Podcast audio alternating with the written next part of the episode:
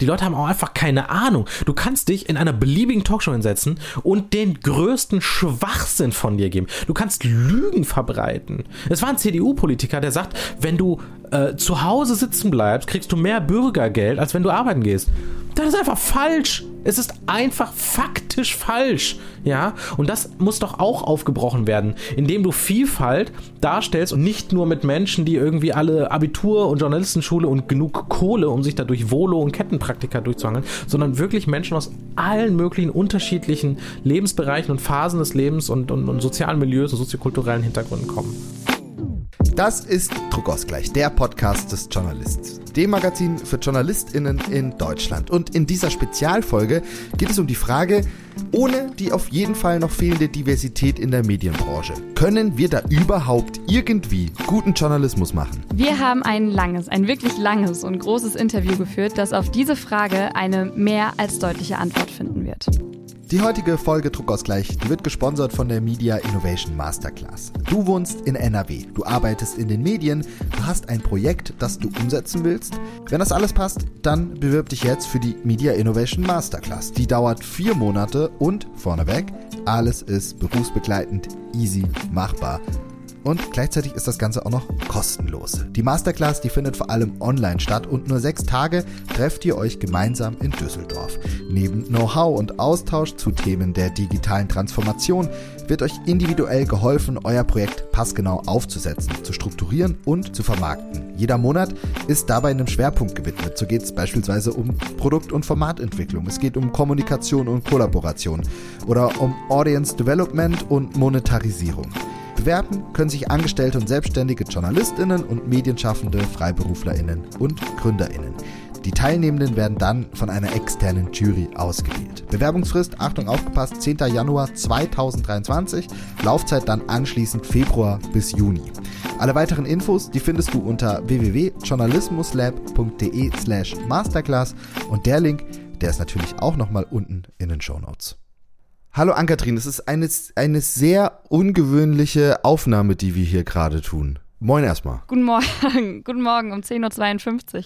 Genau, alles ein bisschen anders, denn wir sind ja als Podcast angedockt an das Magazin Journalist und das hat sich ein großes, großes Thema dieses Mal vorgenommen, nämlich das Thema Diversität und wir haben es uns natürlich da nicht nehmen lassen, unseren Senf mit dazu zu geben und äh, ja, es ist eine mega coole Kooperation entstanden, eine Kooperation aus Print und Podcast und wir haben dazu ein extrem langes Interview geführt mit einer extrem spannenden Person. Das Ganze könnt ihr im Print lesen. Ihr könnt aber jetzt auch dranbleiben und euch das dann nämlich anhören. Ich bin, um ehrlich zu sein, Luca, sehr gespannt, was die Leute dazu sagen werden. Ich fand es super spannend, weil das Thema Diversität, Vielfalt und so weiter, das hauen wir so häufig hier im Podcast an ähm, und versuchen das vor allem auf den verschiedenen Wegen, Ebenen und so weiter zu entschlüsseln und mit reinzubringen. Und es hat sehr, sehr gut getan, sich da mal wirklich Raum dafür zu nehmen. Ähm, to be honest, wir haben über anderthalb Stunden gesprochen.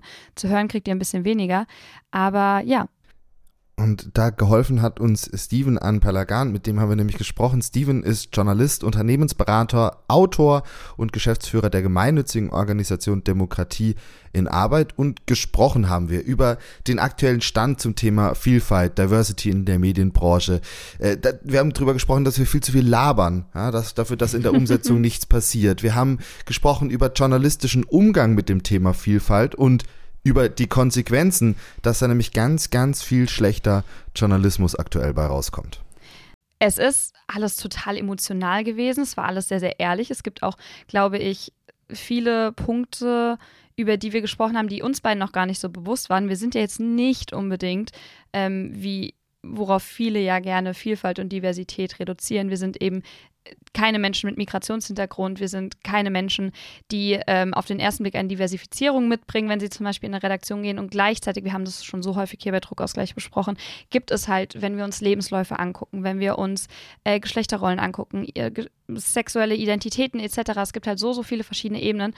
Und wir haben da, glaube ich, auch relativ viel Persönliches mit reingegeben was auch notwendig ist, damit wir eben davon wegkommen zu sagen, wir brauchen irgendwie Frauen, wir brauchen Menschen mit Migrationshintergrund und dann haben wir schon irgendwie Diversität. Entweder ähm, ihr lest das Interview, schaltet jetzt ab, könnt ihr natürlich auch tun, ähm, oder ihr hört es euch einfach trotzdem an und lest trotzdem noch den Artikel. In diesem Sinne, äh, viel Spaß beim Hören. Steven, in der Vorbereitung ist mir ein Satz hängen geblieben aus einem Text, den du 2021 für den Journalist geschrieben hast. Und der ging so, kaum ein Unternehmen kommt heute ohne Diversity Managerin aus. Jede Talkshow wird auf die paritätische Besetzung von Männern und Frauen überprüft. Die Energie, mit der Gendersternchen und Frauenquote diskutiert werden, würde heute ausreichen, um den gesamten Energieverbrauch des Saarlands zu decken. Vor 2021 haben wir da zu viel über Diversity, über Vielfalt gesprochen. Es klingt nämlich so, als warst du ein bisschen genervt. Ich bin maximal genervt davon, wie wir über Vielfalt sprechen. Ähm, und was am Ende von diesem ganzen Diskurs übrig bleibt, was Leute davon mitnehmen, worauf sie sich konzentrieren. Und ich finde, wenn wir über Diversity sprechen, ist es schon ein Indiz, dass wir es als Kampagne oder Marketing-Item verstehen, Marketing-Teilstück verstehen und nicht so sehr als etwas, was uns wirklich berührt und was auch uns in unserer Gesellschaft, in diesem Staat, in unserer Aufgabe als Medienschaffende berührt. Wir, wir sprechen ja auch nicht über Freedom oder Democracy oder äh, solcherlei Dinge. Ne? Wir sprechen über Humanismus und Aufklärung und Freiheit und Demokratie und äh, Bürgerrechtsbewegung, Menschenrechte. Und es ist allen klar, da gibt es auch überhaupt nichts zu Kamellen. Das, das, das, macht man und das ist irgendwie überhaupt nicht rüttelbar. Aber bei Diversity kann jeder eine Meinung haben. Und man kann auch sagen, das ist uns zu viel, das wollen wir nicht, machen wir später, machen wir, wenn wir mehr Geld in der Kasse haben. Und ähm, das alles nervt mich. Nicht, dass wir darüber reden und dass das jetzt ein Thema ist, aber dieser, dieses, dieses Delta zwischen alle Welt redet über diesen Quatsch und es passiert am Ende aber nichts, das macht mich echt fertig. War das denn mal anders? Also es, hast du das Gefühl, es ist zu diesem Marketingbegriff verkommen oder war es vielleicht ähm, von Anfang an quasi bei Default ein Fehler, dass wir nie über Vielfalt und äh, Gleichberechtigung, Gleichstellung, wie auch immer gesprochen haben, sondern sofort in diesen, ähm, ja, in dieses große Buzzword, in dieses Ziel reingegangen sind? Ohne vielleicht über den Prozess ausreichend nachzudenken und was er eigentlich bedeutet und bedeuten kann. Die Frage, wie wir mit Vielfalt umgehen, das ist, es ist auch eine sprachliche Frage. Also es ist eine Frage der, der, der linguistischen Betrachtung. Ich erinnere mich eben noch, dass wir lange weder über Diversity noch über Vielfalt gesprochen haben, sondern über so Sachen wie Multikulti.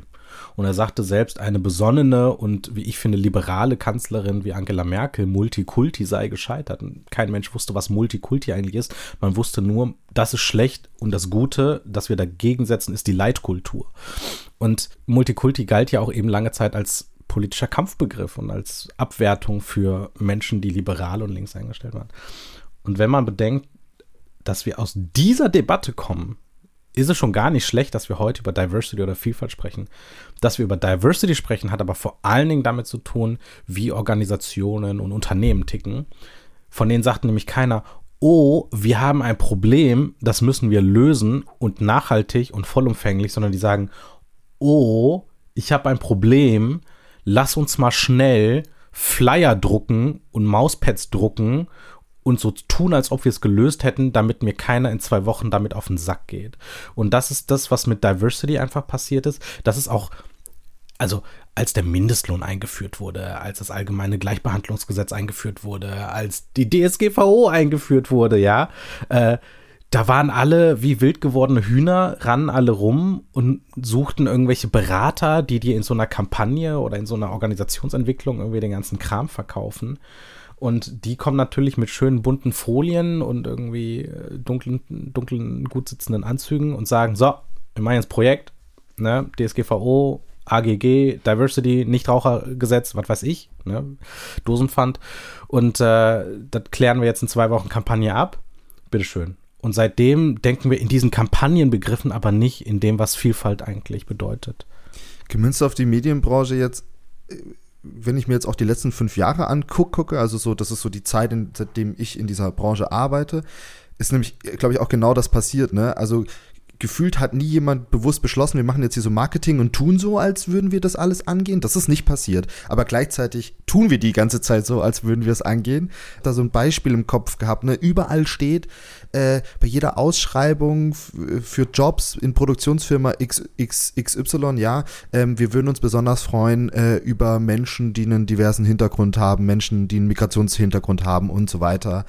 Und da denke ich mir immer, ja, die Leute, die diese Stellenausschreibung machen, die fühlen sich wahrscheinlich jetzt total cool, weil wir tun ja was, ne? Wir gehen ja aktiv das an. Ja, aber im Endeffekt ändert sich dadurch ja trotzdem nichts, weil Person XY sich vielleicht trotzdem erst gar nicht da bewerben kann, weil sie die anderen Grundvoraussetzungen überhaupt nicht erlangen kann durch ihr Diverssein. Ja, ich glaube, es sind so drei größere Ebenen. Das eine ist die super oberflächliche, dass du als Marke und Organisation wahrgenommen werden willst auf eine ganz bestimmte Art. Und du willst nicht wahrgenommen werden Bonner Republik, 50er Jahre, rauchende, dicke, weiße Männer. Ne? Können auch jung sein, müssen ja nicht zwangsläufig immer alle alt sein. So, und dieses Image will echt niemand haben. Und das Image, das du haben willst, ist so Technologieführer, Marktführer, international, weltoffen. Nur, A, du musst es wollen und aus tiefem Antrieb heraus einführen. B, kostet das alles Geld. Und C, du brauchst einfach die richtigen Leute dafür. Und was man nicht unterschätzen darf, sind die Beharrungskräfte so einer Organisation. Und ohne da jetzt besonders feste draufkloppen zu wollen, aber wer einmal beruflich und in einer Produktion mit dem öffentlich-rechtlichen Rundfunk zu tun hatte, der weiß, wie stark diese Beharrungskräfte sind eine Organisation möchte am liebsten so bleiben, wie sie ist. Und wenn etwas gut funktioniert, dann soll immer alles so bleiben, wie es ist.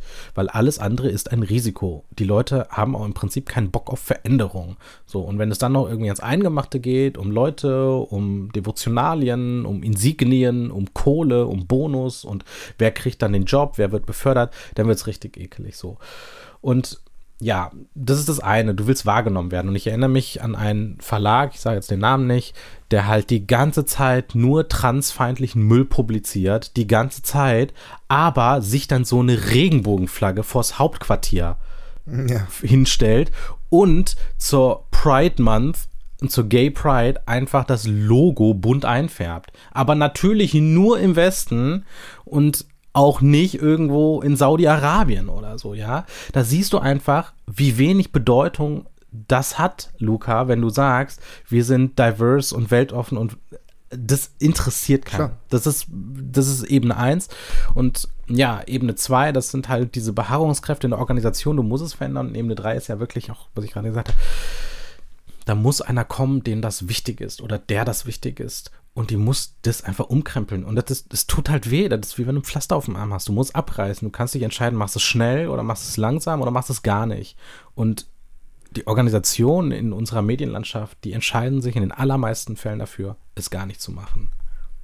Wenn man nochmal jetzt auf das Jahr, also sich das Jahr anguckt, 2022, ähm, ich habe halt wirklich das Gefühl, wenn man es auf die Medienbranche münzt, wir denken wirklich, oder richtig viele Leute in der Medienbranche, gerade so die jungen Leute, die Volontäre, ne, vielleicht, die denken, wir, wir sind eigentlich schon richtig gut. Also wir machen ja richtig viel. Wir sind ja richtig, wir, wir, wir wissen, wir wissen Bescheid, ja, wir sind aufgeklärt.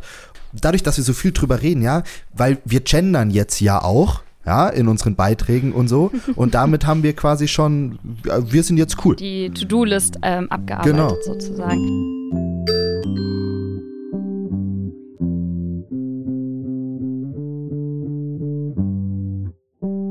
Ich würde mit drei Sprachbildern antworten. Es wird im Laufe dieses Gesprächs noch öfter passieren. Wer das nicht mag, muss jetzt bitte abschalten. Also Nummer eins.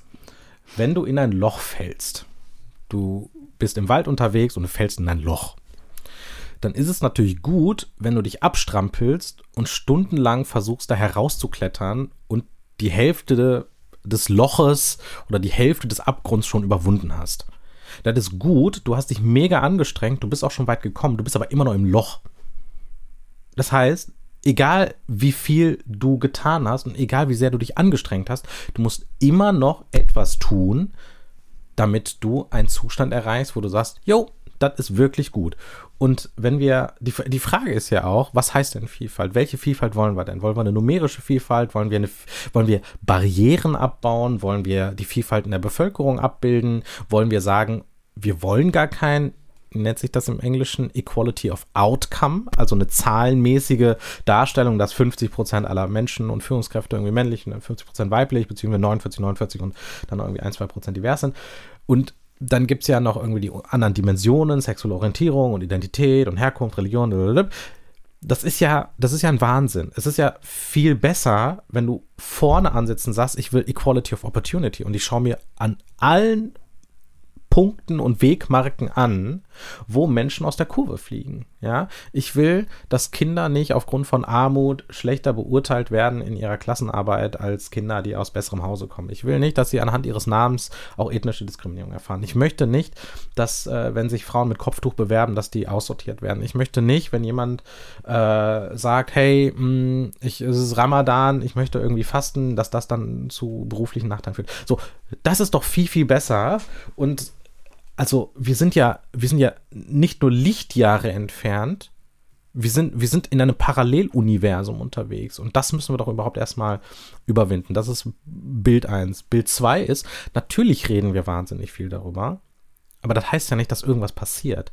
Den ganzen, das ganze Jahr über kannst du zu jeder Tages- und Nachtzeit im Fernsehen, im Radio und auf dem Printmarkt äh, Beiträge darüber lesen, wie man Gewicht verliert wie man eine erfolgreiche Diät hinbekommt. Das heißt nicht, dass die Menschen in unserem Land alle spindeldürr wären. Das heißt nur, es gibt ein, ein, ein, ein Trend oder ein Wunsch oder ein, ein, ein Vorsatz, den man sich fürs neue Jahr äh, gestellt hat. Und die Menschen versuchen es, aber das, was man eigentlich tun müsste, das gelingt ihnen nicht. Aus welchen Gründen auch einmal. Aus menschlichen, psychologischen, sozialen Gründen gelingt es ihnen nicht. Und wie gesagt, ich glaube, bei der Organisation ist es dasselbe. Ich glaube noch nicht mal, dass immer nur Bösheit im Spiel ist. Ich glaube noch nicht mal, dass immer nur Menschen ihre Pfründe verteidigen. Ich glaube, die kriegen es einfach nicht hin. Aber es ist halt auch anstrengend. So, und dann könnt ihr euch nochmal irgendwie mit einem Blick in eure Redaktion vorstellen und überlegen, wie gut eure Führungskräfte auf Kritik und wirklich auf System- und Strukturkritik reagieren. Das klappt auch nicht immer. Du sagst, die Führungskräfte sind da in der Verantwortlichkeit. Stimme ich dir absolut zu. Gleichzeitig dann kann ja eigentlich so eine Grassroot-Bewegung, also in eine, eine organische Weiterentwicklung kann es ja eigentlich dann auch nicht alleine fixen. Und eine Quote haben wir jetzt eigentlich auch mehr oder weniger gesagt, wollen wir nicht, ist nicht zureichend. Es gibt ja auch schon Beispiele der Quote, wie zum Beispiel die Schwerbehindertenquote, aus der sich ja Unternehmen in Deutschland dann einfach rauskaufen können, sozusagen. Und, und dann, dann stehe ich da und denke mir, okay, aber wann, wann kommen denn diese Führungskräfte? Wo, wo sind die denn? Wann kommen die denn? Und wie viele wütende Tweets muss es geben, damit diese Verantwortlichkeiten endlich ja, ausgetauscht werden oder abgelöst werden oder sich ja diversifizieren in jeglicher Hinsicht. Also mir fehlt noch so ein bisschen dieser Zwischenschritt quasi. Wie kommen wir jetzt dahin? Wie lange müssen wir noch warten? Wie wütend müssen wir werden? Was müssen wir fordern? Und welche Debatte muss geführt werden, damit es dann eben vielleicht diese Führungswechsel großflächig hoffentlich endlich bald mal gibt? Das mit den Tweets ist im Übrigen, wird, glaube ich, ähm, sehr unterschätzt. Unternehmen haben ein großes Interesse an dem, was man Brand Safety nennt. Und die Globalisierung spielt natürlich sehr in die Hände, ähm, in unsere Hände, denn Unternehmen, die auf dem amerikanischen Markt bestehen wollen oder amerikanische Unternehmen gekauft haben oder dort eine Kundenbasis erreichen wollen, ähm, die werden auch nach ihrer Brand Safety bewertet. Und wenn du Angst haben musst, dass beispielsweise deine Werbung auf Twitter neben Holocaust-Verharmlosung ausgespielt wird, dann gefährdet es deine Brand Safety. Und wenn du nicht, also das ist ja super transparent, wenn du mit Blick auf die Webseite nicht vorweisen kannst, dass dein Management aus wirklich anderen Menschen als nur Männern und nur Weißen besteht, dann hast du echt ein Problem. Also im internationalen Vergleich sowieso und heute auch in Deutschland immer mehr. So, und dann stellen sich doch ein paar grundlegende Fragen. Und wenn du dann auch noch irgendwie Tweets rauslässt, Veröffentlichungen machst, Themen sendest oder Beiträge sendest, die Hanebüchen sind, wenn du dir Leute ins Studio einlädst. Also im Prinzip, das nervt natürlich die Verantwortlichen, aber im Prinzip kann doch keine Redaktion mehr gefahrlos irgendeinen so AfD-Hansel einladen, ohne dass da einer kommt und dir ans Schienbein tritt. Und dann kommt der nächste und tritt dir ans Schienbein und die Leute kramen das alles raus und, und verteilen das wieder und das, du wirst es nicht mehr los. Und das ist nicht schlecht. Ich bin wirklich, ich, ich, will wirklich nicht dozieren, aber um die Frage, die Frage ist wirklich wichtig. Also was kann man tun? Ich glaube nämlich, dass die kritische Öffentlichkeit ganz, ganz wichtig ist. Und das zweite ist einfach Wettbewerb. Du, also in einer Zeit, in der wirklich jeder auch Medien ähm, Aussender und Medienveröffentlicher und Publisher ist ähm, und einen eigenen Verlag irgendwie führen kann, dass es echt einfach ist, äh, hast du, hast du Wettbewerb, du hast wirtschaftliche Wettbewerb, du hast, du hast Reichweitenverluste, du hast Auflagenverluste, du hast, du hast Quotenverluste und Klickzahlen gehen in den Keller. Und irgendwelche totalen, totalen Dummies wie ich können großen Medienkonzernen auf den Fuß steigen und die Leute lesen meinen Quatsch auch noch. Ja, das, das ist absurd. Du kannst, du kannst etablierte, seriöse Medien gründen, die außerhalb so klassischer Verlagsplattformen stattfinden, über Medien, Bildblog, Krautreporter, Riffreporter und alle, die ich jetzt irgendwie äh, vergessen habe, die machen einen guten Job. Das sind, das sind große Anführungszeichen denken, richtige Journalistinnen und Journalisten, die dort den ganzen Tag arbeiten, die damit mit dem, was sie tun, Geld verdienen, guten Journalismus machen und einfach Wettbewerb schaffen und damit setzt du bestehende Systeme unter Druck. Pardon, Luca, jetzt äh, bin ich auch fertig. Alles, alles gut. Ich, ich wollte nur sagen, ich, ähm, ich stimme dir to to da total zu, dass wir heute ganz andere Möglichkeiten haben, den Leuten da ins Bein zu pissen, den Organisationen, den Unternehmen da ins Bein zu pissen. Aber auf der anderen Seite habe ich schon auch immer das Gefühl, dass es halt außerhalb von Twitter dann wiederum auch keine Sau interessiert, ja, weißt du, wenn ich hier unten zur Tür raus raus rausgehe äh, und drüben bei mir zur Feu Feuerwehr rein, in der ich aktiv bin, da juckt es halt keinen Menschen, ne, da, da weiß das auch keiner, da kriegt da, da kriegt da kriegt das von diesem Shitstorm auch keiner was mit.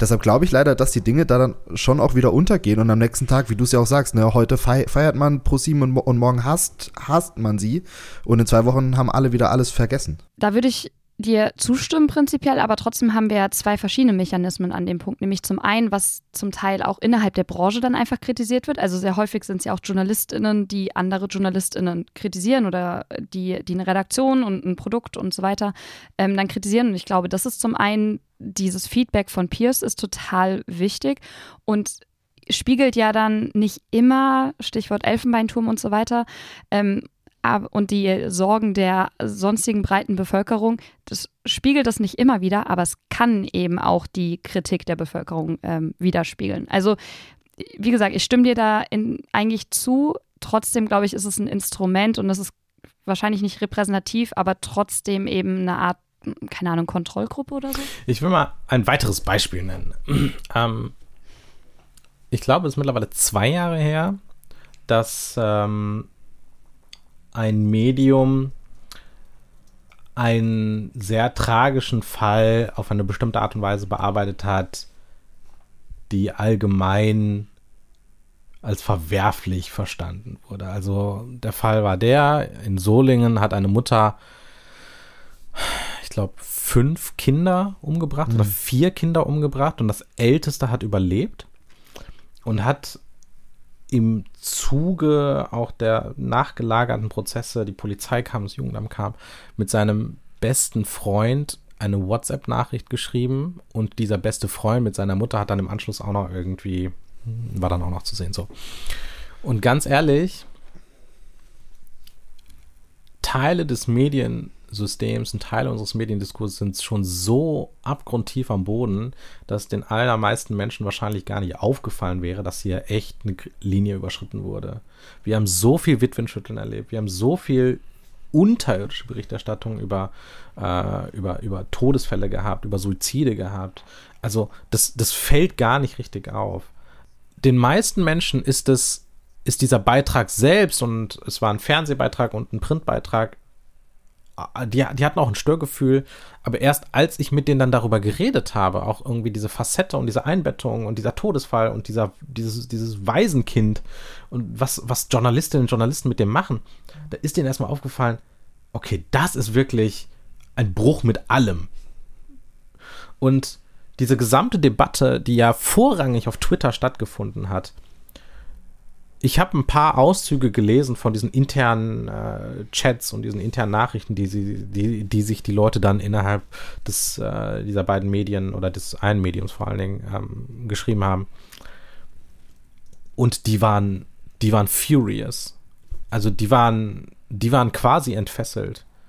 Und das, das war gut. Weil es irgendwie, mir gezeigt hat, die sind da nicht alle verdummt. Das sind nicht alles Zombies, denen man irgendwie Herz und Seele und Hirn weggefressen hat, sondern das sind noch Menschen aus Leib und Blut, von denen viele auch einfach vielleicht einen guten Job machen wollen und aus welchen Gründen auch immer in ausgerechnet diesem Laden gelandet sind. Aber die fanden es auch nicht alle gut. Und dann hast du festgestellt, dann verselbstständigte sich dieser gesamte Diskurs. Dann haben die ähm, dann haben etablierte Medien das aufgenommen, dann ist es in den gesamten Medienstream reingekommen. Die haben den Chefredakteur eingeladen, der war derart, also, ne, irgendwie, der hat, macht ja im buchstäblichen Sinne immer auf dicke Hose und äh, großen Zampano und der war ganz klein mit Hut. Und also, das hat mir gezeigt, es ist gut, dass wir das haben. Und ich habe auch in anderen Fällen das Gefühl gehabt, irgendwie, als diese Flüchtlingsunterkunft in Moria abgebrannt war, das hat mich auch so wütend gemacht. Und ich habe das Gefühl gehabt, ich meine, come on, irgend so eine Flüchtlingsnummer irgendwo im Nirgendwo interessiert wirklich kein Knopf, gar nicht. Aber das hat dann nochmal eine Dynamik entfesselt. Und ich, ich, ich lege dir meine, meine Hand ins Feuer, ohne diesen ganzen immer wieder auch klein gemachten, für irrelevant erklärten Twitter-Diskurs wäre das nicht gewesen. Und es ist auch eben nicht im Medienbetrieb geblieben, sondern die Leute auf der Straße haben gesagt, ja, okay, also das geht jetzt wirklich nicht.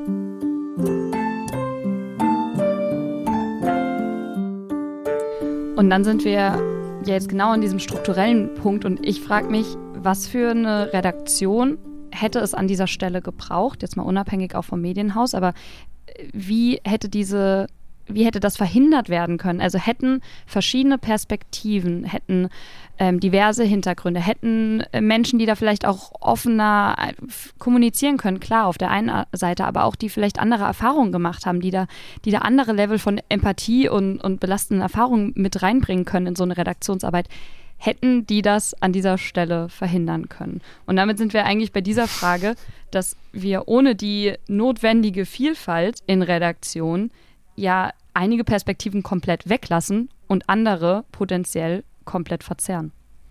Ich glaube, dieser Fall mit dem Jungen oder den, dem Vorfall in Solingen, der ist vielleicht nicht so ein gutes Beispiel für Vielfalt, weil also die Verhältnisse gerade in der Redaktion zu der Zeit, ne, wo man irgendwie äh, ähm, nichts anderes getan hat, als Red Bull zu saufen und die Mädels nach Fuckability ja. zu sortieren. Also ich glaube, dass ähm, da hättest da, also da hättest, Dafür ist es kein gutes da, Beispiel, da, da, da, da, brauchst du, glaube ich, Staatsanwälte und nicht äh, Vielfalt.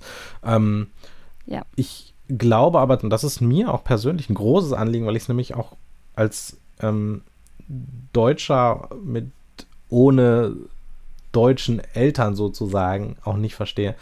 Ich verstehe nicht, wie wir dieses ganze Thema Ostdeutschland, Westdeutschland nicht gebührend und ordentlich und präzise und klug und menschenfreundlich behandeln können ich habe wenig Artikel gelesen, die gut sind zum Thema Ost und West. Ich habe letztens einen in der Tagesschau gelesen, äh, auf tagesschau.de lustigerweise, ähm, über das Thema, genau, dass jetzt die ostdeutschen Innenminister sich zusammenfinden, weil die Angst haben und auch irgendwie ähm, Rechtsradikalisierung. Und da kam dann eben auch in so einem, in so einem, in so einem zweiten, mit so einer, mit so einer zweiten Sicht dieses Thema, ja, es sind tatsächlich nicht alles Rechtsradikale und es gibt Leute, die Unmut haben. Und wenn du 30, 40 Jahre lang, ja, 30, über 30 Jahre lang, ähm, immer wirtschaftlichen Schlag in den Nacken bekommst, Versprechungen bekommst und dann werden sie nicht eingelöst und du siehst einfach diese unendliche Diskriminierung, diese Statusunterschiede zwischen Ost und West. Es gibt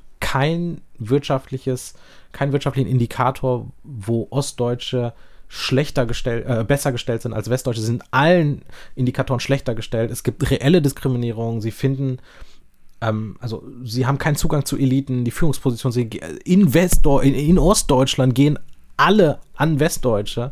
Ähm, was Zum Beispiel System auch die Intendanzen. die äh, Intendanzen, der die Öffentlichkeit- Rektoren äh, von Universitäten, äh, der beste ostdeutsche Ministerpräsident ist ein Wessi mit Bodo Ramelow. Selbst die ganzen Nazis sind alle äh, aus dem Westen und die dort irgendwie die Parteivorsitze haben. Also das ist doch irgendwie, das, das ist ein Thema, es liegt auf der Straße. Du musst es nur machen, aber es interessiert einen Toten. Frag doch mal die Westis. A, die kennen sich nicht aus. B, ist denen aber wieder so ein scheiß Ostthema. Machen wir, wenn wieder 3. Oktober ist. Ja. Und C, die, die, die haben, also es ist ja, es ist ja egal, die kennen sich nicht aus, es ist anstrengend und die Ostis sind ja eh alle komisch und so richtig so weltoffen sexy und so, ne? Flugtaxis ist das auch nicht. Da musst du da wieder irgendwie hin. Und mh, das wäre anders. Das wäre anders, wenn wir reelle Vielfalt und gemischte Redaktionen hätten. Dann würden, dann würden diese, dann würden diese Sätze, die ich ja auch manchmal sage in meiner komischen westdeutschen, wessi-ignoranten Art, ähm, wir leben seit 70 Jahren in Frieden und Wohlstand, dann wird das, das wird doch, das wird uns doch allen nicht so einfach über die Lippen gehen, wenn jedes Mal äh, äh, jemand dabei sitzt und sagt, nee, das geht so nicht. Und natürlich ist ja auch klar, es ist ja nicht die Aufgabe von Minderheiten, den ganzen Tag hier Volkshochschulkurse für äh, Kolleginnen und Kollegen äh, ähm, zu geben. Aber die Berichterstattung wäre schon reell anders, sie wäre fundierter, es würde mehr Blickrichtung geben. Und jetzt sind wir wieder am Anfang, wenn du das immer nur als Kampagnenform denkst, wenn du sagst, ja, hm, dann, dann ist irgendwie so einer mit so blauen Haaren angekommen und hat gesagt, wir müssen jetzt, mh, keine Ahnung, Design Thinking machen. Machen wir jetzt Design, Think, äh, Design Thinking. Dann ist wieder ein anderer gekommen, der hatte grüne Haare und der hat gesagt, wir müssen jetzt, mh, wir müssen jetzt alle agil arbeiten. So, agil. So. Dann kommt der dritte und sagt, ja, mh, ja müssen wir hier so, äh, div- äh, müssen wir New Work machen. Ah, okay, machen wir New Work, Kickertisch, Wände grün streichen. Jetzt kommt der vierte, ah, der, der, der sieht wenigstens braun aus, ne, und hat da irgendwie erzählt, so Diver Diversity und so. Also machen wir Diversity. Alter, da, da, da willst du dir mit dem Kopf an eine, an eine Bordsteinkante legen, weil genau das ist es ja nicht. Diese ganze Idee von Vielfalt und Nichtdiskriminierung und Gleichberechtigung, das hat Verfassungsrang.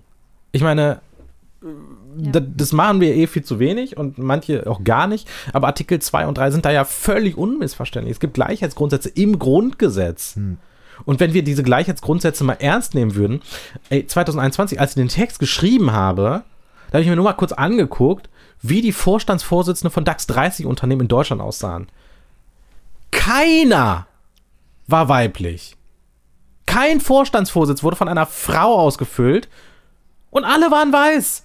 Ich meine, literally weiße Männer, 30 Vorstandsvorsitzende Positionen von 30 wurden von weißen Männern geführt. Und, und, und, die, und die Frage ist doch ganz einfach. Entweder die Weiber können es nicht und die Ausländer können es auch nicht. Oder es gibt einfach andere Strukturen und Blockaden und Hürden und Hindernisse, die verhindern, dass Frauen und Menschen mit Zuwanderungsgeschichte an solche Positionen kommen. Es gibt keine andere Erklärung. Es gibt nur diese beiden.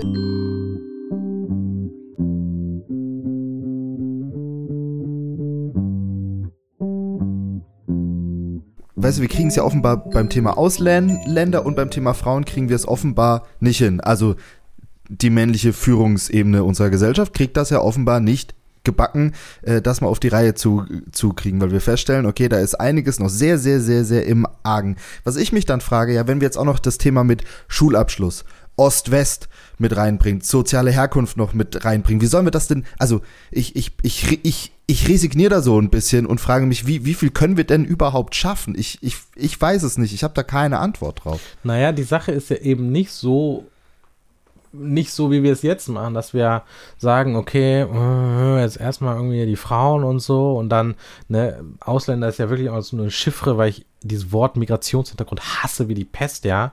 Ich habe das jetzt einfach aufgegriffen. Ja, ja, ja, ja, ist ja auch, Ja. ist ja auch richtig, ne? Ganz kurz, welches Wort würdest du denn dann verwenden? Ach, weiß ich nicht. Also, ich finde es ja gut, dass äh, die Stuttgarter Polizei damals angefangen hat, irgendwie Stammbaumforschung zu betreiben. Und ich habe ja eh gesagt, wir unterscheiden wieder in ARIA-Nachweis und Nicht-ARIA-Nachweis, weil ich das viel, viel besser und ehrlicher finde. Ähm, als wenn wir da irgendwie rummachen. Weil bei Migrationshintergrund, das ist ja der Gag. Da redet doch keiner über die Österreicher und Niederländer und Dänen und Amerikaner. Ja. Die sind ja alle nicht umfasst. Wir reden doch auch tatsächlich über die Konzepte von Rasse. Wir reden über das, was früher war. Ja, wir reden doch über genau das, über Leute, die halt dann nicht mehr dazugehören, wenn sie irgendwie Muslime sind, ja. Und das ist eigentlich ganz spannender, eine ganz spannende Diskussion, weil auch die Frage, wie wir überhaupt das Problem beschreiben, schon Teil des Problems ist. Ja, und ich meine, genau diese Nummer mit den Dönermorden oder mit äh, in Hanau ist ein fremdenfeindlicher Anschlag passiert und du denkst dir, what the hell? Ja, das waren alles Hanauerinnen und Hanauer. Keiner von denen war fremd. Und dann ist es an den Opfern plötzlich anzuzeigen, die Opfer waren keine Fremden. Say their names. Das ist ja nicht, äh, weil, die, weil die Lust haben, immer wieder solche Namen vor sich her zu murmeln. Es geht darum, dass diese Leute in der Mitte der Gesellschaft waren. Es gehört, ne? Also in, in, nach dem Anschlag in Christchurch, das hat die äh, Jacinda Ardern sehr schön gesagt, they are us. Und, diese, und, und dieser Gedanke, dass die auch einfach mal dazugehören, der ist so, so wichtig. Und gerade Medien, ey, alter Schwede, wie, wie oft kann man so versagen? Also, wenn, wenn, wenn Mediensystem ein Patient wäre, der wäre schon irgendwie fünfmal tot. Ja, es ist ein absolutes Grundversagen in alledem. Also ich erinnere mich, dass auch dasselbe Medienhaus, das äh, diese Solingen-Geschichte äh, so schön verzapft hat, das hatte lange Jahre ein Statut, das sehr gut gemeint war. Ähm, und zwar, dass es sich für die Versöhnung zwischen Deutschen und Juden einsetzt. So, und heute würdest du vielleicht auch mal draufsetzen und sagen, ja, hm, äh, können wir zumindest über Jüdinnen und Juden sprechen, okay, aber das ist geschenkt, wir wissen ja ungefähr, was gemeint ist. Aber Deutsche und Juden, sind die nicht vielleicht auch möglicherweise auch Deutsche? Nicht immer, nicht alle, aber es soll ja auch mal deutsche Juden geben und der, der, der ganze, das ganze, die ganze Katastrophe basiert ja darauf, dass du Leute aus der Mitte der Gesellschaft ausstößt, dass du sie ausgrenzt, entgrenzt, ihnen das Deutschsein absprichst. So. Also auch das beruht ja auf einem zumindest nicht ganz schlechten Gedanken, aber die Sprache, die wir benutzen, deshalb sagte ich am Anfang auch, das Problem ist ja auch irgendwie ein linguistisches, ist ja schon, äh, ist ja, ist ja durchaus heikel. Und wenn wir im Medienbetrieb arbeiten und wie gesagt, Ostdeutsch, Westdeutsch, natürlich klingt Wessi nicht so abwertend wie Ossi. Vor allen Dingen, wenn es irgendwie aus, aus unterschiedlichen Mündern kommt. Das raffen die Leute ja auch einfach alle nicht, ja. Und, und Sprecherpositionen und all solche Sachen. Aber was du sagst, ne, ich glaube, ich habe meine, meine, meine Ostdeutschland-Geschichte gerade gar nicht mehr richtig zu Ende erzählt. Das Problem, das ich ja beispielsweise beim Osten sehe oder bei Ostdeutschen sehe und bei der Berichterstattung über Ostdeutsche auch sehe, ist, dass diese gute und kluge Rezeption dessen, was da passiert und auch die Veröffentlichung von Artikeln über das, was da passiert, nicht stattfindet. Wie gesagt, dieser Tagesschau-Artikel, den fand ich sehr, sehr gut, weil dort nämlich eine sehr komplexe und präzise Gemengelage gut erklärt wurde. A, es gibt einfach echt ein Rechtsradikalismusproblem. B, äh, das war so zwischen den Zeilen, es findet nicht dieselbe Resonanz und nicht denselben medialen Aufschrei, wie wenn sich äh, äh, Leute auf der Straße ankleben. Und, und C, gleichzeitig gibt es aber nun mal auch eine völlig andere Biografie und es gibt biografische Muster, die echt anders sind als im Westen. Und es gibt eine so tief sitzende empfundene Kränkung und ein Schmerz und diese Brüche und diese Abwertung. Ähm, und, und, und da kommen wir jetzt irgendwie wieder zu dem Thema Vielfalt. Die kannst du nicht kennen. Die kannst du nicht verstehen. Die kannst du nicht wissen. Du musst da echt lange Zeit leben. Du musst da mit den Leuten ins Gespräch kommen. Aber wie viel Zeit hat ein Wessi, der in der Wiesbadener Innenstadt irgendwie so ein Mikro in die Hand nimmt und die Leute fragt, ja, ob sie nach Dunkeldeutschland reisen würden und anschließend mit seinem Kamerateam und seinem Ü-Wagen äh, äh, da so äh, vier Tage durch äh, Leipzig, Chemnitz und dann irgendwie Gera reist, um dort irgendwelche armen, strickenden Frauen zu fragen, ob sie denn jetzt irgendwie ein Problem mit dem Begriff Ossi hätten. Klammer auf, exakt so passiert im HR. Kann HR SWR irgendwo, eins von den beiden Medienhäusern, hat exakt eine völlig unfassbare Doku darüber geschrieben. Und wenn du mal ein, zwei, drei Ostdeutsche sitzen gehabt hättest, ist zumindest meine Hoffnung, dass sie sagen, hör mal, Franz, pff, weiß ich nicht, ist auch wirklich kein guter Journalismus, den du da machst. Was mich jetzt aber dann zum Beispiel als freie Journalistin ähm, oder generell auch als junge Journalistin einfach in dem Fall vor die Herausforderung stellt, und das war tatsächlich, also bei wirklich sehr, sehr vielen Bewerbungsprozessen. Das siehst du an Journalismusschulen, das siehst du bei Volontariaten, aber auch auf normale RedakteurInnen-Jobs oder äh, freie Mitarbeiten oder ähnliches, dass du dann in einer Situation bist, wo dann auch mehr oder weniger direkt oder indirekt gefordert wird, zeig uns doch mal, wie divers du bist. Erzähl uns doch was Persönliches von dir. Und das finde ich eine gute Aufforderung, aber gleichzeitig stellt es mich dann vor die Herausforderung in dem Moment, wie viel zeige ich von mir, ohne das jetzt als Label vor mir herzuhalten und zu sagen, stellt mich ein, weil ich tick so und so viele Boxes. Das macht es mir persönlich, also jetzt wirklich ganz praktisch auf, wie gesagt, keine Ahnung, Volo anschreiben oder sowas, hat mich das echt schon vor viele Herausforderungen gestellt, weil ich kann natürlich vorne hinschreiben, Hi, ich bin Ankatrin, meine Familie kommt aus Ostdeutschland, ich bin Arbeiterinnenkind, ich bin bisexuell, äh, ich habe so und so viele, ich habe zwar keinen äh, Migrationshintergrund oder ähnliches, aber ich habe zumindest drei von vier. Mhm. Nehmt mich doch mal bitte. Ich finde das unverschämt. Ich finde das unerhört. Es ist so abgrundtief furchtbar, dass ich gar nicht weiß, wo ich anfangen soll. Ich habe ja sehr, sehr lange in der Wirtschaft gearbeitet. Wirklich sehr lange. Und zuletzt auch irgendwie in internationalen Personal, in internationaler Personalverantwortung und im internationalen Personalmanagement. Ich war auch Personalleiter und alles. Das ist unvorstellbar. Das ist absolut unvorstellbar. Es ist so klar, dass du zumindest am Anfang so vorsichtig sein muss in einem Bewerbungsverfahren. Also, ich, ich stelle mir immer manchmal vor, dass die Leute rumlaufen, die Leute fragen, sind sie schwul? Sind sie schwul? Sind sie schwul? Ah, okay, ja, super, dann kommen sie mal mit, weil sie sind ja jetzt schwul. Dann haben sie zumindest irgendwie so Box 1, ne? Ja. So, oder? Es gibt einen Grund, weshalb ich bisher darüber auch zum Beispiel noch gar nicht geredet hat und weshalb auch jemand wie Isabel Bär, mit der haben mhm. wir beim Journalist auch schon geredet, weshalb sie auch sehr, sehr lange gewartet hat und das, obwohl sie zum Beispiel ja eine extrem recherchestarke Kollegin ist. Und das ist so. so das hat immer, also da wartet man ja auch immer. Ist so absurd. Und es kommen natürlich jetzt diese beiden Sachen zusammen. Ne? Auf der einen Seite bin ich ein totaler Verfechter von Leistungsprinzip, weil das egalisiert. Ich will, dass die besten Leute hochgespült werden. Ich will, dass die besten Leute eingestellt werden. Ich will, dass die besten Leute Platz bekommen und Raum bekommen und Reichweite bekommen.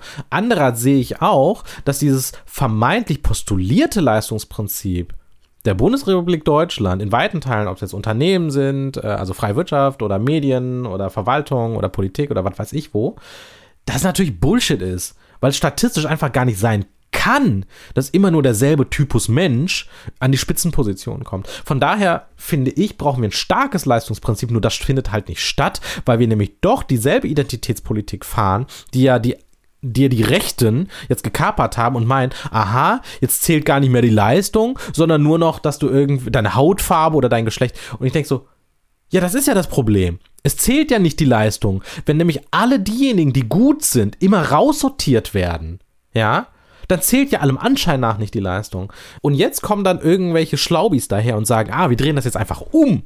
Wir machen jetzt nämlich Diversity Hirings. Und du denkst, du ach du Scheiße, das ist ja fast noch viel schlimmer, weil das die Leute jetzt nämlich dazu zwingt, irgendwelche Diversity Features auf Papier zu bringen, was die ja selber nicht wollen. Du willst ja auf Basis deiner Arbeit eingestellt werden.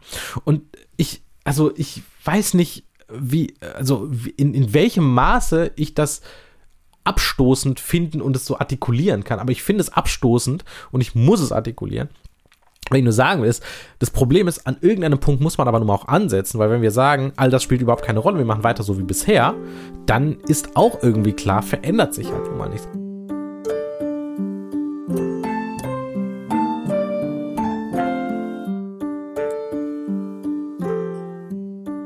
Wir können ja trotzdem vielen Menschen dann nicht ja, sozusagen Diversität aufdrücken, die sie einfach faktisch zum Beispiel nicht haben. Wir können, ähm, du hast gerade gesagt, man, man, müsste einen Westdeutschen jahrelang nach Ostdeutschland schicken, ihn dort leben lassen, die Menschen kennenlernen lassen und so weiter, um da dann dieses Verständnis und diese Perspektiven dann auch nach, ähm, nachvollziehen lassen zu können. Dann braucht es doch aber am Ende auch ganz klassisch einfach mehr Bildung darüber, oder? Also mehr, auch tatsächlich bewusst ich, ich, will jetzt nicht Workshops sagen oder ähnliches, aber, aber Formate, wo man sagt, innerhalb von Redaktionen, ja, wir müssen uns halt hier jetzt weiterbilden. Wir wissen nicht genug darüber. Wir haben noch nicht genug Kapazitäten, Ressourcen und Wissen im Haus vielleicht darüber. Wir brauchen jetzt, ich weiß nicht, Berater, Beraterinnen, wir brauchen Coachings, was auch immer. Weil Fakt ist, dass momentan halt eine sehr weiße, sehr undiverse und eine sehr ähnliche RedakteurInnenriege, glaube ich, gerade in den äh, mittleren Generationen vor allem den Journalismus in Deutschland bestimmt. Ich bin ja mit diesem Thema Fortbildung, Weiterbildung und so nicht auf Kriegsfuß, aber ich finde es immer sehr schwierig. Also immer sehr viel zum Thema Polizei und immer, wenn man wieder ein Video sieht, wo ein Polizist irgendwie jemand erschossen hat oder irgendwie jemand verprügelt, kommt da immer direkt, ja, ja, wir brauchen eine interkulturelle Fortbildung. Und ich denke mir, ja, aber was soll die denn leisten? Was soll die denn machen? Also wie viel Fortbildung muss ich dann machen, damit die aufhören, auf ihren privaten Handys Hakenkreuze zu verschicken? Ich meine, ist ja keine, ist keine Frage von Fortbildung, ist eine Frage von Kultur und Aufsicht und Durchsetzung von Strafrecht und, und, und, und Beamtenrecht. Und also vielleicht ist das wichtig. Vielfalt ist eine Sache einer Organisation. Eine Organisation ist vielfältig. Und diejenigen, die Verantwortung für eine Organisation haben, sind verantwortlich auch für das Thema Vielfalt. Die sind genauso verantwortlich, dass ihr Programm an die richtigen Leute kommt. Die sind verantwortlich, dass die Zahlen stimmen. Und die sind verantwortlich, dass ihre Belegschaft vielfältig ist, dass ihre Produkte die Vielfalt abbilden und so weiter und so fort. Das ist deren Kernaufgabe. Dafür werden die bezahlt. Und wenn die das nicht machen, machen sie ihren Job nicht. Bums. Das ist echt super einfach. Ich wollte gerade sagen, wiss, wiss, wissen, wissen das wirklich alle? Ja, aber die Frage ist, wenn du irgendwie 400, ist das allen bewusst? Aber wenn du 400.000 Euro verdienst, ist es relativ viel Geld dafür, dass du solche Sachen nicht weißt. Es tut mir leid. Auch wenn du 200.000 ja, auch, auch, wenn, auch, auch wenn du 200.000 Euro verdienst äh, und versehentlich in so eine Massagesessel durch die Gegend fährst, ist das echt viel Geld dafür, dass du solche Basics nicht weißt. Ja, und ich meine, Entschuldigung, es ist jetzt hier keine Nuklearphysik, ne? Es geht darum, dass du ein Programm machst, für 82 Millionen Menschen, die jetzt nicht alle so aussehen wie du. Und auch nicht alle irgendwie Hans-Peter heißen oder Uwe oder sonst was so. Und mh, mm, ja, also Bildung vielleicht, keine Ahnung. Aber was, was ich nur sagen will, ist, du brauchst eine Organisationsveränderung. Du brauchst eine Kulturveränderung. Du musst einfach anzeigen, dass dir das wichtig ist. Und das ist halt die Aufgabe der Führungskräfte. Und du musst anzeigen, ey, yo, das ist, es, ich meine, es gibt halt diversitätsorientierte Organisationsentwicklung. Da reden wir über Personal, wir reden über Organisation, über Kommunikation, Dienstleister, Netzwerke, Produkte, alles. So. Das, es ist alles da. Es gibt PDFs dazu. Du, du, du, du musst dich eine halbe Stunde durchs Internet klicken und dann bist du relativ weit. Und das nicht zu tun, bedeutet es aktiv zu unterlassen. Und diese ganze Vielfaltsnummer, also, weißt du, es ist auf demselben Level wie Demokratie und Freiheit und Humanismus und Aufklärung und Menschenrechte. Es ist auf demselben Level. Antidiskriminierung und Gleichbehandlung hat Verfassungsrang. Ich frage mich, warum es die Leute alle nicht raffen. Das ist ja irgendwie nicht so ein Modethema, wo du irgendwie hinkommst und sagst, ah ja, jetzt machen wir so ein bisschen Diversity, sondern es geht einfach darum, das, das ist mir so wichtig. Die Leute machen schlechten Journalismus. Ich meine, Dönermorde das ist schlechter Journalismus. Und ich frage mich, also, in, also wie, wie oft du mit der Schaukel gegen die Wand gebollert haben musst, damit du denkst, dass wenn du Polizeiberichte abschreibst, dass das Journalismus ist. Dass wenn du Pressetexte abschreibst, dass das Journalismus ist. Und dieses ganze Thema Vielfalt, das spielt da natürlich mit rein, weil je Je, je, mehr Menschen aus unterschiedlichen Facetten des Lebens, aus unterschiedlichen Beweggründen auch diesen Job machen, umso weniger lassen sich diese ganzen, diesen ganzen Mist einfach gefallen.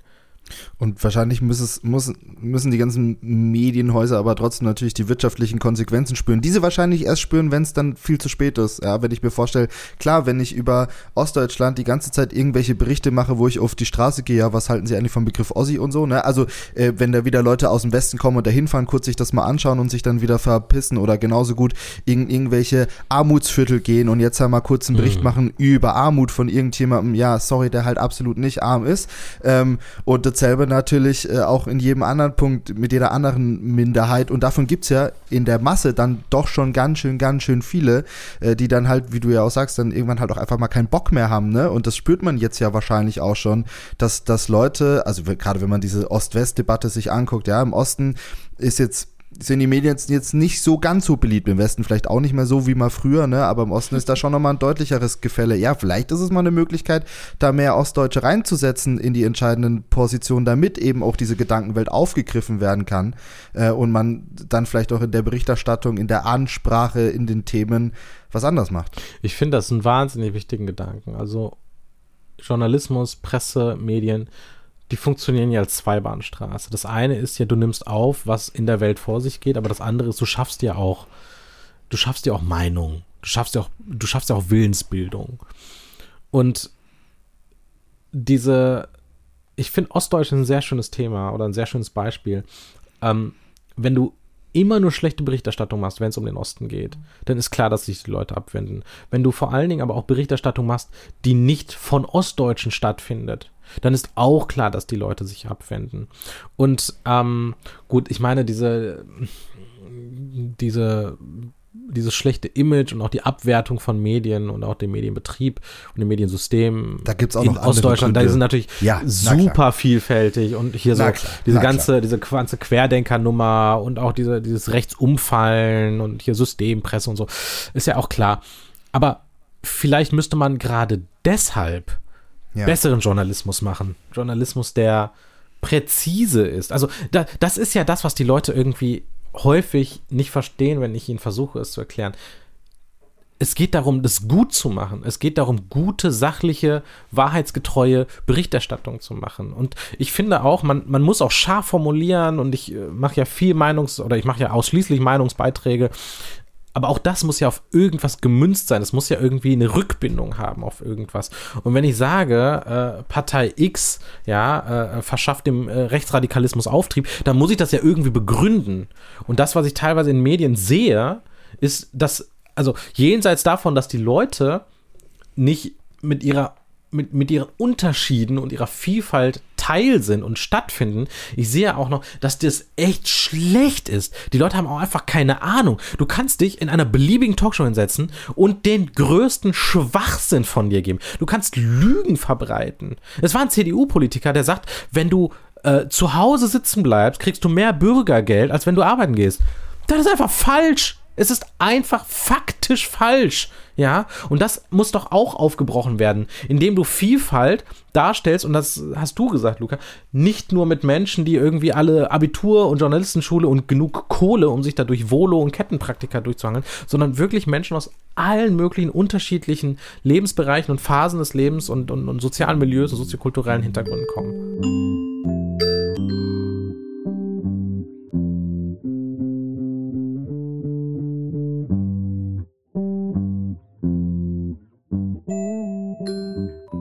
Also du musst irgendwie eine kluge Besetzungspolitik haben. Du musst vor allen Dingen dafür sorgen, dass am Anfang viel, viel mehr Menschen erreicht werden aus Communities, die du ansprechen willst. Und das ist ja das Problem. Du hast ja immer noch denselben Trichter. Du musst nur diesen Trichter weiter aufmachen. Du musst vor allen Dingen viel, viel weiter vorne ansetzen und sagen, nehmen wir mal Medienhaus.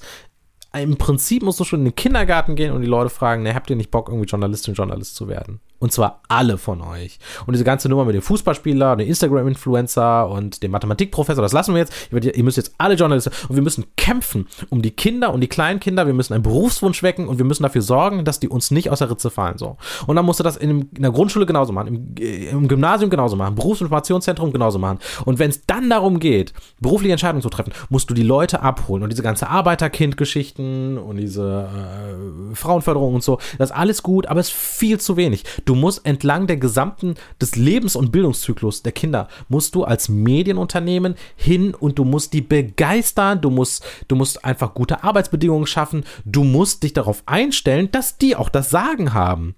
Es ist nicht mehr so wie früher, dass du irgendwie einen dicken Namen irgendwie am, am Hausschild stehen hast und dann äh, stehen die alle Schlange, damit sie endlich bei dir arbeiten können. So hast du die Leute jahrelang behandelt und jetzt bewirkt sich keiner mehr bei dir. Aber die Leute äh, knallen dir die Tür zu, wenn du zu wenig vielfältig bist. Aha, was machst du denn jetzt? Also von den 17, die du hast, wählst du natürlich die aus, wo du irgendwelche Boxen anticken kannst. Ich könnte, pardon, ich könnte kotzen. Und das ist ein Systemversagen der gesamten Medienlandschaft, der Bewerbungsverfahren, der Personalpolitik, der Organisationsentwicklung. Und das hat nichts mit Kampagnen zu tun. Es hat nichts mit Weiterbildungsmaßnahmen zu tun. Du musst das System vom Kopf auf die Füße stellen. Und wie gesagt, du musst in die Communities gehen. Du musst die Leute, die du haben willst, ansprechen. Ja. Exakt, konkret, präzise ansprechen, damit sie zu dir kommen.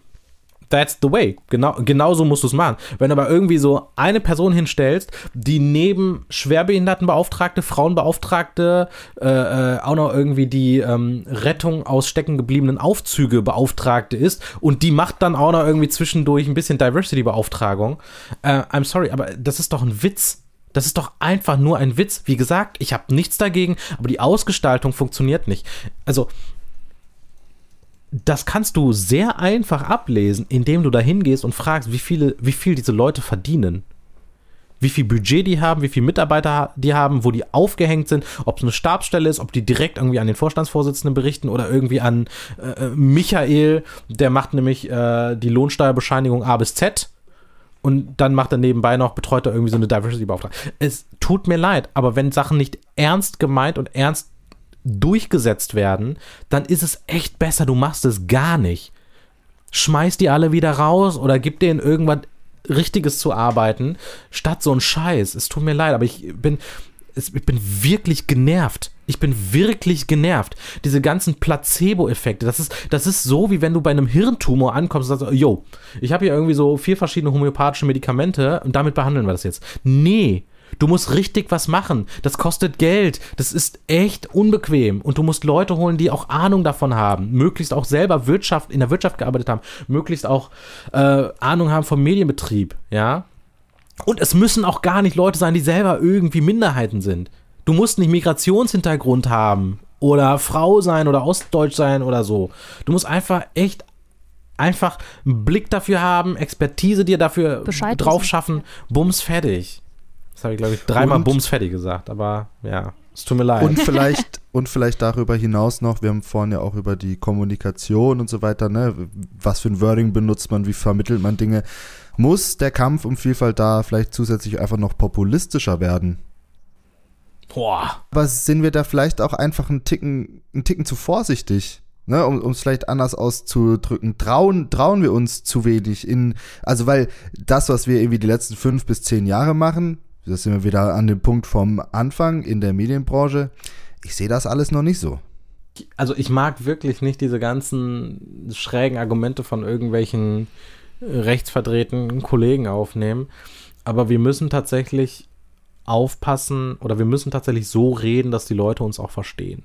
Und wir müssen so reden, dass die Leute uns verstehen und auch verstehen, ähm, also nicht nur sprachlich verstehen, sondern auch verstehen, worum es geht.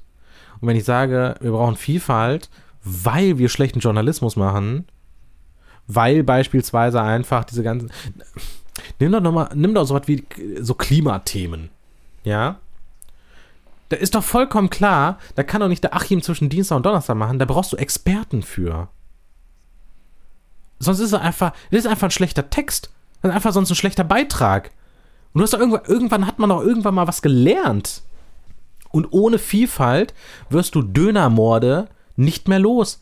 Du wirst immer wieder Dönermorde haben. Also ich habe ja auch im Text darüber geschrieben, dass man nicht immer nur berichtet, wenn es ein Ehrenmord war. Und Ehrenmord ist immer nur, wenn der Typ irgendwie Murat heißt und nicht, wenn der Max heißt. Ja, dann ist nämlich eine Familientragödie.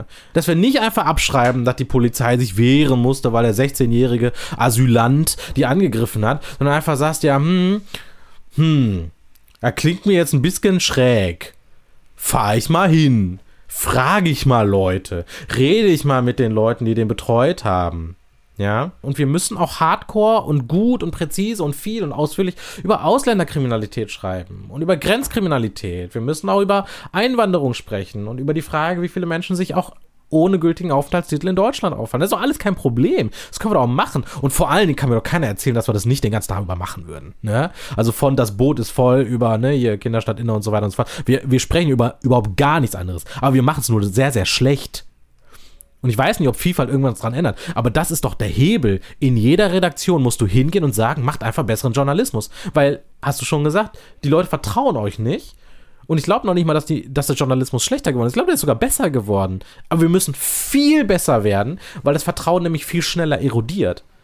Und, die, und das Einzige, womit du dem begegnen kannst, ist noch viel besseren Journalismus zu machen.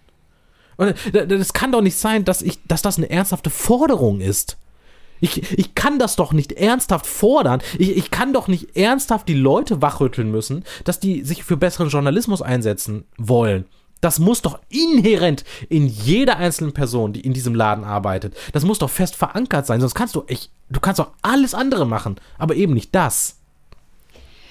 Dann vielleicht abschließend war dann 2022, weil du sehr, sehr viele Negativbeispiele auch gebracht hast, eigentlich ein gutes oder ein schlechtes Jahr für dieses ganze Thema, also für den Themenkomplex sowohl, wie wir eine größere Diversität im Journalismus erreichen, aber eben auch, wie, wie die Diversität dann unsere Berichterstattung beeinflusst. Weil mir sind jetzt auch, um ehrlich zu sein, vor allem Negativbeispiele in Erinnerung geblieben. Ja gut, if it bleeds, it leads, ne? Ähm ich habe sehr gute Texte immer schon gelesen. Ich habe immer schon sehr, sehr gute Texte gelesen. Aber die haben nicht das Medienhaus angeführt. Und die waren immer da exotisiert. Die, Klicks, die Klickzahlen. Und es waren immer diese, was ist Deutsch? Äh, Debatten und irgendwie, dann haben wir jetzt nochmal irgendwie den türkischstämmigen Autor rausgeholt, der sich zum Thema Leitkultur positioniert und so. Und das, was du ja auch sagtest, in dem Augenblick, wo du selbstverständlich in einem Team von zehn Leuten drei Ostdeutsche hast und keiner von euch muss sich ständig zum Thema Ostdeutschland äußern, da ist doch schon ein Gewinn. Und ich glaube, dass wir früher schon Berichterstattung auch von Ostdeutschen und über Ostdeutschland hatten, der war halt immer nur sehr schlecht und spärlich. Und so denke ich auch, dass immer schon gute Texte gab von Menschen aller Couleur. Ähm, die waren aber nur wenig und spärlich und verfingen nicht und führten nicht zu einer organisatorischen Änderung. Und es war mit echt viel Hass und Gewalt und Spannung und Konflikt und Konfrontation behaftet. Also ich kann nur noch einmal äh, darauf hinweisen, dass jahrelang Menschen mit sogenannter Hate Poetry durch die Lande gezogen sind. Es waren Journalistinnen und Journalisten mit Zuwanderungsgeschichte, die haben nichts anderes getan als Leserbriefe, die es ja damals gab, weil es noch nicht so viel, oder dann später auch, glaube ich, E-Mails. Die haben einfach nur diese Leserbriefe und E-Mails vorgelesen, die sie auf ihre random Berichterstattung gekriegt haben. Du kannst über eine Verkehrsinsel in der Innenstadt berichten. Du kannst darüber berichten, dass der Schlecker zumacht. Du kannst über Meteorologie und Wetter und Klima und irgendwas berichten. Solange du da einen Namen stehen hast, der nicht Horst Günther ist, hast du Post bekommen. Kübelweise. Und diese Post haben die vorgelesen. Und ich glaube, das ist immer noch so. Aber es wird anders, wenn du mehr Vielfalt hast. Und ich glaube, um jetzt mal zu dieser Frage zu kommen, ich glaube, diese Texte werden sichtbarer und sie werden deutlicher. Und ich glaube, das wird besser von Jahr zu Jahr. Wie gesagt, wir sind immer noch im Loch. Wir müssen da irgendwie uns rauskämpfen. Auch alle zusammen äh, müssen wir uns da rauskämpfen. Aber ich glaube, wir kommen Stück für Stück nach oben. Wann wir es endlich geschafft haben, weiß ich nicht. Ähm, ich habe das Gefühl, dass gerade der politische Journalismus, für den ich ja oder über den ich sehr viel spreche und für den ich häufig auch ähm, als Gesprächspartner zur Verfügung stehe, dass dieser politische Journalismus natürlich auch abhängig ist von Politik und politischen Dynamiken.